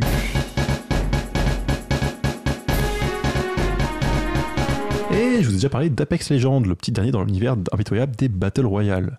Pour rappel, c'est un style de jeu où une centaine de joueurs et joueuses sont largués sur une île et doivent trouver des armes et se tirer dessus joye- joyeusement, la dernière personne en vie gagnant la partie. Ce genre aura bientôt deux ans et la concurrence est rude. Ce dont je vais vous parler ce soir, c'est de stratégie publicitaire. En effet, Epic Games, la boîte derrière Fortnite, a choisi de délaisser les publicités traditionnelles pour se concentrer sur les influenceurs et le streaming. D'énormes communautés suivent maintenant différents influenceurs, des créateurs qui jouent au jeu de leur choix et divertissent ainsi leur public. Le streaming crée un cercle vertueux. Si de plus en plus de jeux de streamers jouent à un jeu, plus de gens vont les regarder, jouer à leur tour et créer un public pour regarder des contenus sur ce jeu. Attirer les, influenceurs est donc primordial. Epic Games a donc créé un système de code créateur. Basiquement, si vous dépensez de l'argent dans leur boutique, vous pouvez rentrer ce code pour récompenser un créateur. Epic leur donnera une petite fraction de l'argent dépensé. Et donc l'actualité, lors de la sortie d'Apex, nouveau concurrent donc, ces codes ont vu euh, pendant un temps leur efficacité doubler. Epic Games considère visiblement son concurrent avec sérieux et tente de ramener au plus vite les streamers, euh, tenter de profiter de la hype du nouveau jeu. Pour les créateurs, il s'agit d'équilibrer le- leur communauté qui pourrait grossir grâce à l'attrait de la nouveauté et leurs revenus, plus ou moins favorisés par l'entreprise derrière les jeux. En tout cas, la qualité des jeux est sans surprise peu importante dans cette, dans cette bataille publicitaire, mais elle reste intéressante à suivre, une sorte de battle royale de battle royale. Voilà. Merci, merci. Et du coup, j'ai plus le conducteur sous les yeux, forcément. Et donc, en partie 4, nous avons Lucas, euh, qui euh, bah, je sais même plus de quoi il va parler. Oui, je pense que euh, c'est pas grave. hein. C'est ça, on s'en fout. hein. Lucas, ça, il arrive en dernier, il a, voilà. Tout le monde a déjà tout dit. Lui, il a plus rien à dire. Tant C'est pis, il ça. se démerde. Non, mais voilà, les projets longs dans l'industrie moderne, comment ça marche, c'est bien, les conditions de travail, tout ça, les syndicats. Non, je pense pas que tu parlais de tout ça, mais on verra bien. Oh bah, enfin, je pense que je peux, mais j'aurai pas le temps. Fais ce que tu peux dans ton Euh, parti. Du coup, euh, les, les arlésiennes, enfin, c'est c'est un terme qu'on a décidé d'utiliser, même si c'est pas exactement ça. Euh, on a parlé de projets de jeux vidéo qui ont pris trop d'ampleur, qui ont mis beaucoup trop de temps à sortir ou qui sont encore Enfin, qui ne sont pas encore sortis et qui prennent visiblement beaucoup trop de temps aussi, dans le cas de euh, Star Citizen. Après, ça peut également être une bonne chose. Alors, euh, je vais essayer d'apporter le point de vue positif euh, à ça, même si euh, ça va être un petit peu entrecoupé de points noirs. Mais il y a ce qu'on appelle dans l'industrie du jeu vidéo des triple A. Donc, c'est des jeux sur lesquels les éditeurs mettent beaucoup d'argent parce qu'ils estiment que c'est leur blockbuster. Ils vont mettre des millions d'euros dedans et en espérer en retirer euh, des millions d'euros fois X. Euh, donc ce genre de triple A, ça peut être euh, des euh, FIFA, des Call of Duty, des Assassin's Creed dont il en sort un par an. Et euh, là, ça peut donner un petit peu une, l'impression que c'est le McDo du jeu vidéo. Euh, C'est-à-dire, c'est il le... va falloir citer des concurrents. Euh, Il y a quoi? Il y a Burger King. Ah, désolé. KFC. KFC, merci, désolé. Ça donne l'impression que c'est le fast-food le fast-food du jeu vidéo, pardon, parce qu'il en sort euh, rapidement et que euh, c'est toujours une formule. euh, Et certes, c'est toujours carré, ça fait toujours à peu près ce qui avait été promis que ça fasse. Euh, On joue des assassins, on joue des footballeurs, on joue des assassins, mais c'est plus légal. Non, je pensais la différence entre Call of Duty et Assassin's Creed. Ah, d'accord. Les deux, ils tuent des gens, c'est pas forcément pareil. Sauf que là, ça, sort en fait tous les ans. Et euh, mon point de vue de joueur, qui, euh, je l'avoue, ne- n'est pas très amateur de ces jeux-là, euh, c'est que c'est pas très drôle. Quelque part, il y a certains jeux où je suis content qu'ils prennent leur temps. Et si un jeu normal, il met 2 à 4 ans à sortir, c'est une moyenne que j'ai trouvée sur internet, je sais pas ce que ça vaut, mais ça me semble cohérent. Et si certains jeux décident de mettre 6-8 ans à sortir, c'est pas forcément une mauvaise chose et ça peut être intéressant. Euh, simplement parce que euh, si tous les gros budgets décident à chaque fois de faire des, euh, des fast-food, ça, ça va, ils vont s'étouffer eux-mêmes dans leur propre gros budget et au final, ils vont avoir juste un public de niche qui est là pour son FIFA et c'est juste le public qui a envie de jouer à son FIFA, quoi. Et à côté de ça, il y a des, je, je suis heureux quand il y a des gros développeurs qui mettent du pognon dans des gros projets qui arrivent à leur terme, je l'espère. En tout cas, c'est le cas de certains que j'ai choisis. Du coup, l'intérêt de, ce, genre de projet, euh, ça peut être la reprise d'une saga parce qu'il y a une demande populaire comme les StarCraft, Diablo 3. Euh, Diablo 3 qui était également une, suite à un jeu qui avait un fort besoin d'un renouveau, d'un nouveau look parce que le précédent Diablo 2 était en 2D et euh, là tout d'un coup on est passé à un Diablo 3 euh, qui est tout à fait honnête, en toute honnêteté, point de vue Mhm. graphique. Et euh, il y a aussi des jeux qui, enfin des studios qui décident de, faire, de se forcer à faire de l'évolution. Je pense à Square Enix euh, pour sa série des Final Fantasy, où en fait euh, chaque Final Fantasy est à chaque fois différent. Donc on sait qu'on achète un Final Fantasy, mais on sait pas vraiment ce qu'on a. Parce que à chaque Final Fantasy, on sait qu'il va y avoir une histoire de cristal, mais c'est à peu près tout ce qu'on sait. Il y a un personnage qui s'appelle Sid. Et il y a un Voilà. Ah, il y a les cristaux, il y en a pas dans tous les, dans tous les épisodes. Euh, il me semble que si. Bref. Oui, ça, ça me paraît. C'est pas, c'est pas forcément le thème principal de l'histoire, mais il y en, a- en général, il y a une histoire de cristal quelque part. Et de Chocobo. Non, il y a les chocobos, c'est qu'à partir du 4 ou du 5. C'est très Je intéressant. crois, que- je crois qu'Hervé est déjà blasé alors qu'on commence à peine le sujet. Euh, du coup, euh, pour donner quelques chiffres, parce que je m'étais embêté à les chercher, les- le jeu le plus cher qui a, qui a été développé, c'est euh, GTA V, avec euh, 285 millions, donc qui est en train de se faire rattraper par Star Citizen. Et il y a quelques chiffres chi- qui m'ont un peu surpris. Euh, le Final Fantasy le plus cher, bah, en comptant l'inflation, c'est Final Fantasy VII, avec euh, 221 millions. Et oui, ce n'est pas du tout le Final Fantasy XV qui a mis 11 ans à sortir. Comme quoi, ils ont mis du temps à le sortir, mais c'est pas les années de développement qui leur ont, compté- Mm. qui leur ont coûté cher. J'imagine que Final Fantasy VII, c'est le changement de support et le fait que ce soit leur premier Final Fantasy où ils sont sortis de chez Nintendo, ils ont peut-être perdu leur euh, soutien. Oui, et puis ils ont dû euh, recruter une grosse, euh, une grosse équipe de production, je pense aussi, parce qu'il fallait faire, euh, fallait développer toute la 3D. Ils ont dû acheter des, hum, des bornes pour faire, euh, pour faire tourner le jeu aussi, des stations de calcul, qui ont dû coûter aussi un bon paquet, je pense. Et du coup, c'est pas des, c'est pas le- probablement pas le même genre d'investissement qu'ils font pour leur licence actuelle parce Mhm. qu'ils ont déjà un parc établi et que euh, c'est une grosse société maintenant. Enfin, ça l'était déjà à l'époque. Une Euh, Encore plus grosse société. oui, qui a fusionné avec une autre grosse société. Bref, On a fait une émission dessus, Une je très crois. très grosse société. Effectivement. Euh, du coup, pour aller un peu plus dans le détail de Final Fantasy XV, je pense que c'est un petit peu euh, le même problème qu'a eu Duke Nukem, sauf que euh, ça, point de vue commercial, ça a bien marché. Euh, mais euh, point de vue développement, on a eu le même projet catastrophe en fait, parce que euh, c'était pareil, il y avait un grand directeur de projet qui, qui avait sa vision de projet qu'il voulait absolument mener à terme, et qui a... Et je sais, c'est pas vraiment dit si c'est de sa faute, mais quelque part, il était sur ce projet, il a mis 10 ans à sortir, et ensuite ils ont mis un autre chef de projet, ils sont probablement engueulés ensemble parce que finalement il est parti, le premier, et au final celui qui est resté a réussi à sortir le jeu. Euh, au bout de 11 ans au total. Donc c'est un jeu qui était annoncé en 2008 et qui est sorti en 2016, donc ça ne colle pas du tout, ça fait 8 ans. J'ai... Ah oui, parce qu'il y avait aussi des années de développement avant qu'il l'annonce. Tout à fait. bête En général, tu, tu commences à le créer le jeu avant de, de le sortir. De l'annoncer en tout cas. Ou des fois, non, même Il avait donc été annoncé à Le Cube, n'est-ce pas Aurélie? Oui, et euh, sous un autre nom d'ailleurs. Oui, effectivement, il était annoncé comme euh, Final un Fantasy membre- 13 2. Il était annoncé comme un membre de non pas Non, 13, de- versus 13. Il était annoncé comme un membre de la Fabula Nova Crystallis, donc un triolet de jeux qui était euh, centré autour de, Final de l'univers de Final Fantasy XIII, dont les trois membres sont au final Final Fantasy XIII, Final Fantasy Type 0 et Final Fantasy XV, qui n'est plus du tout le 13.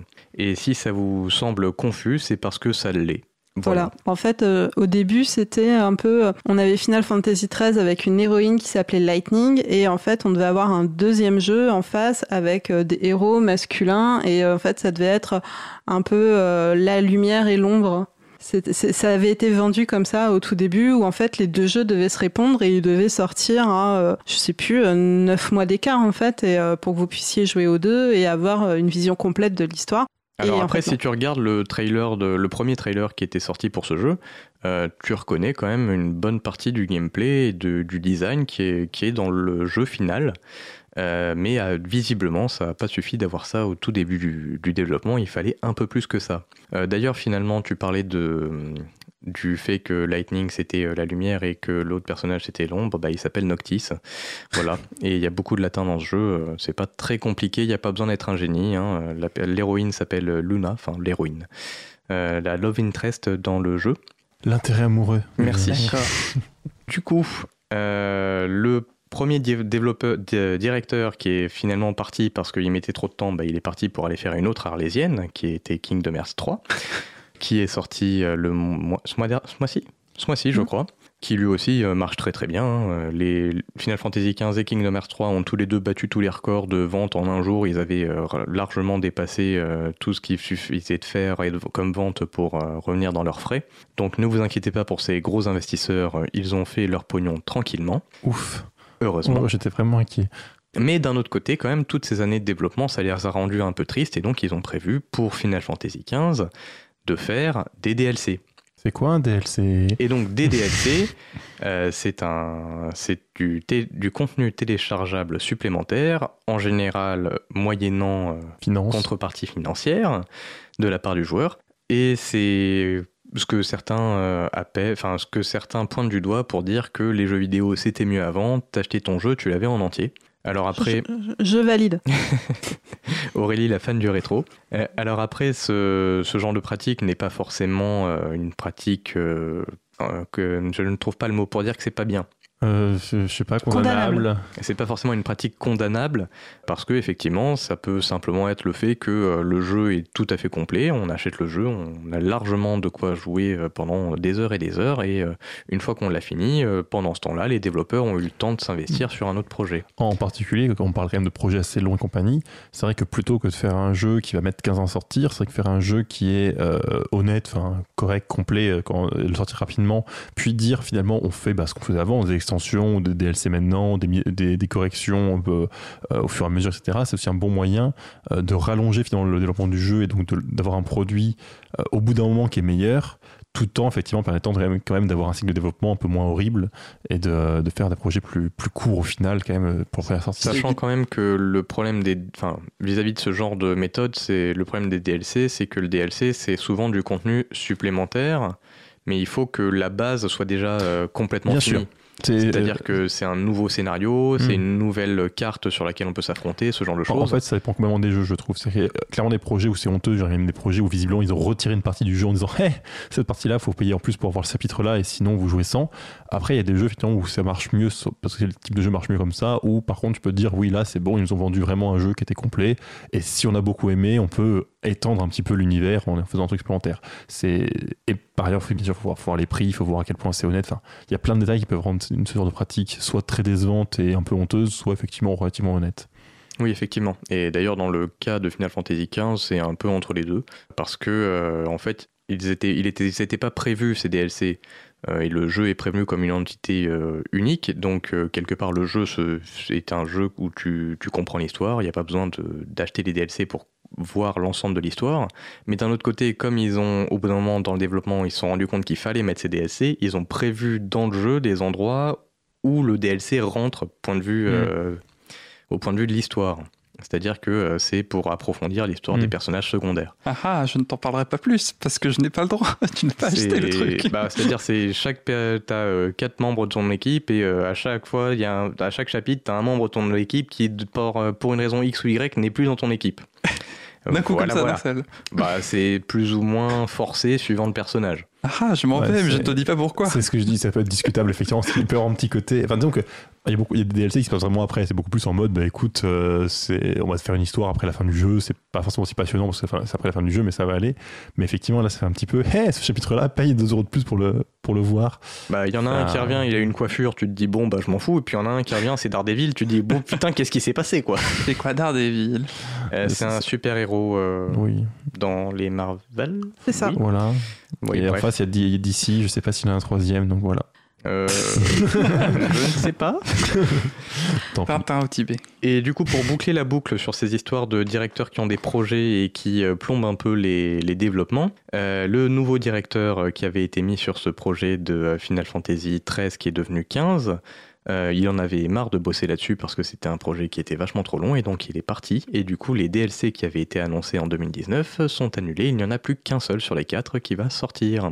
Les trois autres seront probablement un roman. Est-ce qu'il y, avait des précommandes de DLC ça, ça arrive assez souvent qu'il y a des Season Pass. Eh bien écoute, je me suis pas renseigné plus que ça, mais j'espère pour ceux qui l'ont fait que non. Avant que je termine ma partie, je vais peut-être mentionner euh, une arlésienne qui n'est pas le même genre d'arlé- d'arlésienne que ce que nous avons fait. Euh, ce que nous avons mentionné, il s'agit d'Half-Life 3. Hmm. Alors contrairement à toutes les arlésiennes dont, nous a- dont nous avons parlé, Half-Life 3 n'a pas été annoncé par son éditeur-développeur. Euh, et donc c'est plus une arlésienne dans le sens où les joueurs en parlent et ça n'arrivera probablement jamais ou pas. C'est pas. comme euh, le remake de Final Fantasy VII, qui à chaque euh, nouvelle génération de consoles, on dit Ah, cette fois c'est bon, ils vont Non, se mais- Ouais, mettre. sauf que là, ils l'ont vraiment bonne. annoncé. Là, ils l'ont vraiment annoncé. Mais pendant des années, ça a été, euh, ça, ça a été euh, le running gag, quoi. Oui, alors qu'en fait, ils s'en servaient juste pour euh, démonter les nouvelles performances de la C'est ça. de Parce qu'à chaque fois, ils faisaient des démos graphiques avec- en utilisant les personnages après, de Final Fantasy VII. c'est plus les joueurs qui du coup créent derrière, euh, derrière le côté oh mais ils ont fait ça, ça, ça veut dire que alors qu'en fait C'est non ça. tout ce qu'ils disaient c'est hey, on a fait ça c'est marrant mais on s'en fiche C'est ça. Et du coup, à quand Final Fantasy XVI À quand? Euh, Du coup, je pense que je vais quand même annoncer euh, ma musique. Et du coup, c'est une musique qui a été faite en 2008 pour Final Fantasy XV, qui est donc sorti en 2016. Donc, il s'agit de Somnus, euh, composé par Yoko Shimomura et interprété par Andrea Hopkins. Cause commune, cause-commune.fm.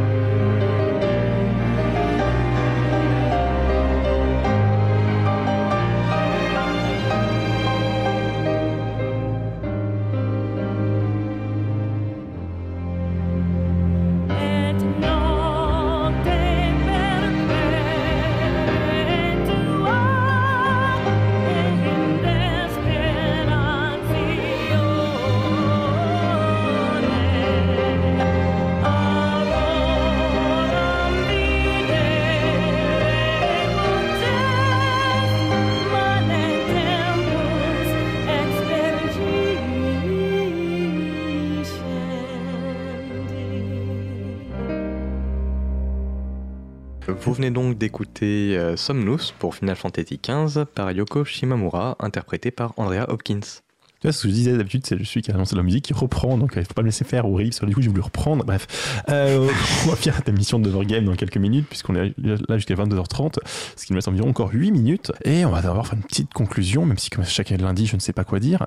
Donc on va parler des arlésiennes, dans le sens où bah, il y a des projets en jeu vidéo qui ont soit duré beaucoup trop longtemps, donc comme le premier, là, Duke Nukem Forever, qui a, qui a 14 ans, si je vais dire tenu, je suis pas sûr. Mais aussi des 44 jours. et 44 jours, pardon, mais aussi des projets finalement pas, pas forcément très longs, hein, mais qui sont finalement attendus par les joueurs, qui, euh, qui sont encore attendus, hein, puisque forcément on a plutôt parlé de projets finis parce que bah on sait mieux ce qui s'y passe, mais effectivement comme Star Citizen, il y a encore qu'on attend et qu'on a envie de voir le résultat. Est-ce que ça va être magnifique? Est-ce que ça va exploser en vol? Est-ce que ça va sortir et être décevant?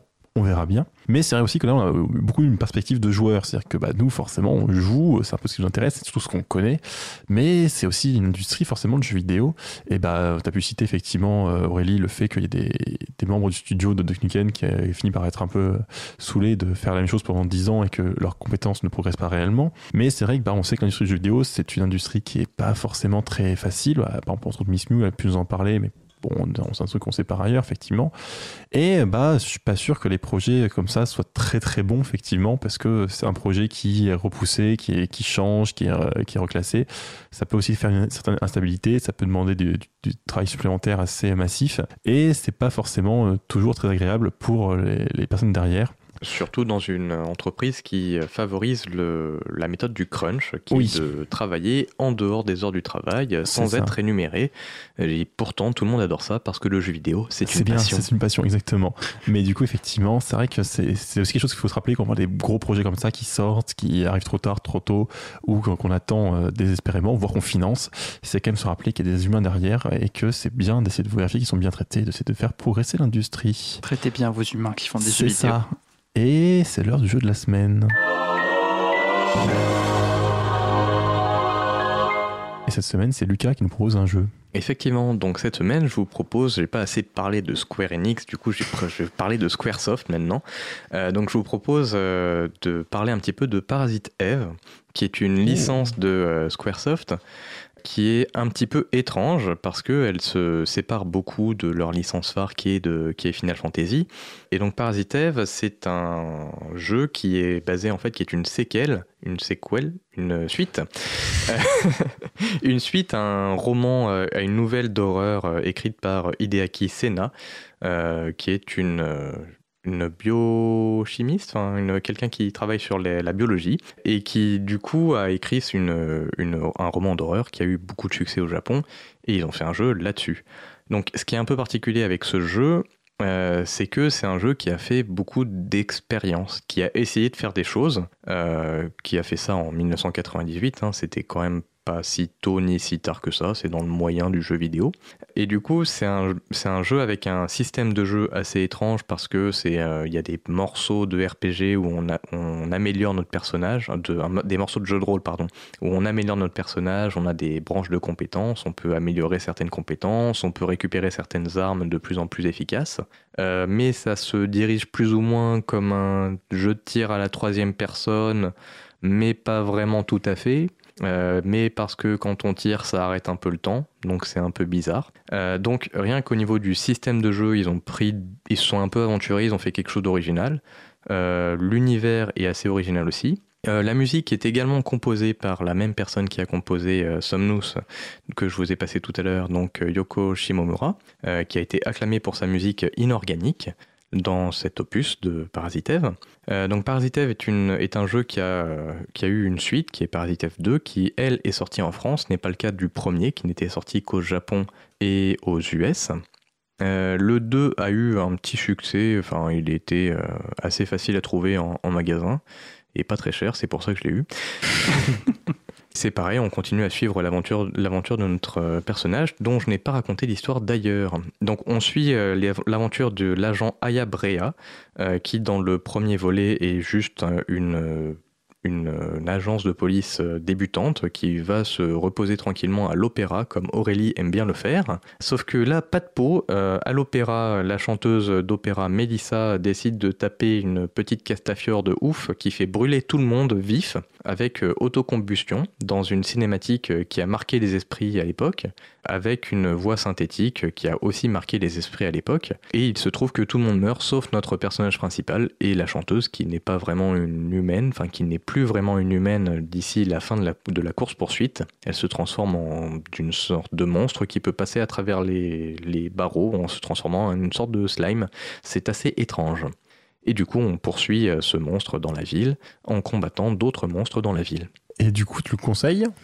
Et ben, on a parlé du jeu rétro la semaine dernière, et euh, il se trouve que c'est un jeu qui a vieilli bizarrement parce que je pense que pour les jeux, qui- les joueurs qui n'ont jamais joué à des vieux jeux, euh, ça doit être extrêmement bizarre. Mais pour ceux qui ont déjà joué à des vieux jeux, je pense que c'est une expérience qui peut valoir le coup, ne serait-ce que pour essayer. Et tu parlais tout à l'heure euh, d'innovation de gameplay dans Parasite Eve 1, et du coup, ces innovations sont reprises dans le 2 aussi ou Parce que de mémoire, moi j'avais souvenir que le 2 se jouait pas pareil que le 1, mais. C'est euh, pas tout à fait pareil, mais c'est quand même un petit peu différent qu'un RPG ou un FPS normal. C'est vrai que moi, je vais être honnête, c'est un- c'est le genre de nom que je connais parce que je crois même, même si j'ai pas récupéré le 2, finalement, euh, que je me dis qu'il faudrait que j'y joue un jour, c'est un, c'est un grand nom. Mais malheureusement, j'ai jamais eu le courage et je crains un petit peu, effectivement, quand même que le, le côté daté du jeu puisse être un peu compliqué. Jamais Donc- entendu parler. personne. Ah, T'es t'es trop jeune, c'est pour ça. Donc c'est Parasite Eve 1 et 2, c'est ça, sur PlayStation 1 le premier, et le, C'est ça. et le deuxième aussi ou Le euh, deuxième aussi, ouais. Ok. Et bah, du coup, ça, à moins que c'est quelque chose à rajouter, ça va être la fin de notre émission. Bah, c'est la fin de notre émission. Ah, c'est magnifique. Euh, donc, bah, du coup, on sera de nouveau là la semaine prochaine, hein, tous les lundis soirs, de 21h à 22h30 sur Cause Commune, hein, cause- 93.fm, causecommune.fm. La semaine prochaine, on parlera de jeux vidéo et de cinéma, un peu d'explorer un peu tous les liens qu'il peut y avoir et tout ce qui a pu être fait. Comme, alors, on ne sait pas encore exactement de quoi en parler, mais, mais On est effectivement. très professionnel, on sait tout à fait. Non, mais, euh, mais effectivement, surtout le côté adaptation, euh, lien, empr- empreinte code et toutes les, tous les styles qu'on peut être empruntés effectivement par l'un ou par l'autre. Et, je vais d'abord, euh, merci de suivi. Merci aussi au chat, même si je ne l'ai pas sous les yeux, donc je ne sais pas s'ils disent quelque chose, mais je l'avais le reste de l'émission. Merci également à mon équipe, bien sûr. Donc Aurélie, Lucas qui fait aussi la régie et Léo. Et passez une bonne soirée. À la semaine prochaine. Bonne soirée à tous.